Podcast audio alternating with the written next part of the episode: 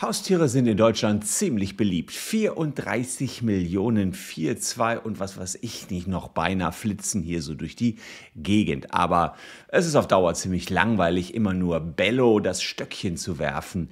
Was wir wollen, ist mit einer Python Gassi gehen. Das war ebenfalls eine eurer Fragen. Ist es wirklich erlaubt, mit einer Schlange mit die man so alleine führt, durch die Straßen zu spazieren. Dazu muss man erstmal klären, darf man überhaupt eine Python hier besitzen und zweitens kann ich die dann noch nach draußen führen und was ist mit allerlei anderem giftigen Getier. Wir schauen es uns an in diesem Video.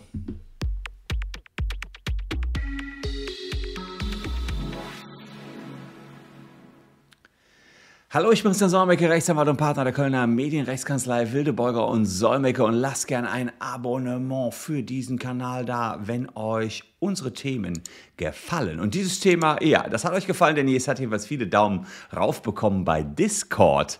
Ja, ihr wisst, äh, auf unserem Discord-Channel Kanzlei WBS könnt ihr abstimmen für Themen und dieses Thema war ganz oben. Die Frage, darf ich mit meiner Python-Schlange Gassi gehen?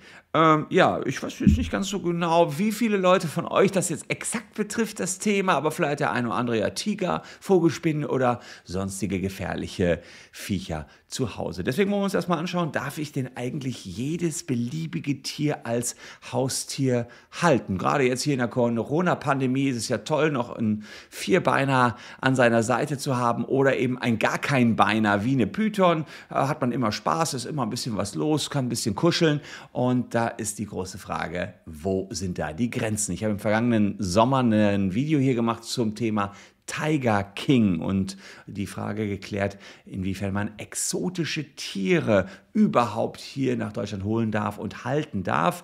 Da seid ihr nicht ganz frei in eurer Entscheidung. Denn erstens, Tiere sind ja seit 1994 auch grundrechtlich geschützt. Artikel 20a Grundgesetz ist das. Und zweitens, exotische Tiere stehen unter Artenschutz und dürfen nur unter extrem strengen Auflagen gekauft werden. Das heißt, je nach Tier kommt ihr wirklich nur ganz schwer überhaupt ran an das Tier. Das ist unter anderem im Bundesnaturschutzgesetz und in der Bundesartenschutzverordnung geregelt. Es gibt einige Arten, die dürfen überhaupt nicht von Privatpersonen gehalten werden und andere nur aus Nachzucht. Man braucht einen Herkunftsnachweis, man muss eine artgerechte Haltung garantieren und jeder Kauf und Verkauf des Tieres muss angemeldet werden. Wichtig ist, dass die Haltungsbedingungen von exotischen und gefährlichen Tieren anders geregelt sind, je nach Bundesland und sogar noch je nach Kommune. In Nordrhein-Westfalen ist es zum Beispiel so, dass wir seit dem letzten Sommer ein sogenanntes Gift Tiergesetz haben. Und das untersagt die Neuanschaffung giftiger Tiere. Ja, heißt es, das war es jetzt für eure Python? Nicht ganz, denn kleiner Fun Fact am Rande, eine Python ist nicht giftig, das ist nämlich eine Würgeschlange und euch passiert jedenfalls durch einen Biss einer Python erstmal gar nichts oder ich weiß gar nicht, ob die überhaupt beißen kann, jedenfalls ist sie ungiftig und deswegen fällt sie nicht unter das Gifttiergesetz Nordrhein-Westfalen. Insofern da kommen wir schon mal einen Schritt weiter. Die Frage ist, was ist bei der Haltung einer Python zu beachten? Ihr müsstet also die Python-Haltung erstmal bei einer Behörde anmelden. Die Behörde checkt dann, seid ihr überhaupt persönlich zuverlässig und äh, sachkundig genug, so ein Tier bei euch zu halten? Und vor allen Dingen, schafft ihr es, das Tier artgerecht zu halten. Und da ist jetzt die äh, Frage, die wir gleich klären werden, was ist eine artgerechte Haltung für eine Python? Wir nähern uns also der Frage, ob ich mit der Gassi gehen kann. Erstmal muss ich sie artgerecht halten und dann kann ich die Folgefragen klären. Wichtig ist, dass man die erforderlichen Einrichtungen hat, die Gewähr dafür bieten, dass die Tiere äh, nicht entweichen können und dass die tierschutzrechtlichen Vorschriften entsprechen diese Einrichtungen. Das steht in Paragraph 7 des der Bundesartenschutzverordnung. Ja, jetzt ist die große Frage, wie sieht es denn aus? Darf ich oder darf ich nicht mit meiner Python Gassi gehen? Ja, da muss man sagen, ähm, da gibt es tierschutzspezifische spezifische Mindestanforderungen. Die Deutsche Gesellschaft für Herpetologie und Terrarienkunde. So tief gehen wir hier bei der Recherchierung, äh, Recherche eurer Fragen, hat im Auftrag des Bundesministeriums für Ernährung und Landschaft ähm, ein Gutachten über, ich glaube es ist Landwirtschaft, Ernährung und Landwirtschaft, ein Gutachten über Mindestanforderungen an die Haltung von Reptilien herausgegeben. Darin heißt es, Reptilien wie äh, zum Beispiel Pythons können am ehesten in Terrarien gehalten werden. Nur so kann eine artgerechte Haltung sichergestellt werden im Sinne von Paragraph 2 des Tierschutzgesetzes. Das Gutachten enthält auch Vorgaben und Empfehlungen zur Beckengröße und zur Einrichtung dieser Terrarien. Und damit muss man ja fast sagen, es erübrigt sich schon fast die Frage, ob man mit einer Python Gassi gehen kann, wenn diese Gesellschaft herausgefunden hat, dass Terrarien am besten geeignet sind für die kleinen süßen Pythons. Äh, und dann muss man auch noch sagen, hm, soweit wage ich mich hier mal aus dem Fenster zu lehnen, ohne ein Python-Experte zu sein. Neben der Frage, ob das artgerecht ist, wenn man die jetzt über den Bürgersteig laufen lässt, ähm, muss man auch noch sich die Frage stellen, ob im Sinne von Paragraph 7 der Bundesartenschutzverordnung auch Gewähr dafür geboten werden kann, dass eine Python nicht entweicht, wenn ich sie an einer Leine Gassi führe. Also ich kann mir vorstellen, dass so eine Python Vielleicht ist sie glitschig. Nee, glitschig ist sie, glaube ich, nicht. Ich glaube, ich habe irgendwann mal einmal eine Schlange angefasst. Die war eher so, ja, so matt. Aber ich kann mir schon vorstellen, dass eine Python es schafft, ihren Kopf aus der Schlinge zu ziehen. Und äh, dann wird es also doch etwas schwierig, weil dann eben nicht mehr die Sicherheit geboten wird, dass sie eben nicht abhaut. Das Entweichen ist ganz, ganz wichtig. Wie sieht es denn aus? Haftet ihr, wenn die Python dann doch entweicht und eine andere Person angreift? Ja, Paragraph 833 BGB im Zivilrecht ist die verschuldensunabhängige Tierhalterhaftung geregelt. Das heißt, ob ihr was dazu könnt oder nicht, entweicht euer Tier, müsst ihr haften, falls das Tier jemanden tötet oder gar verletzt.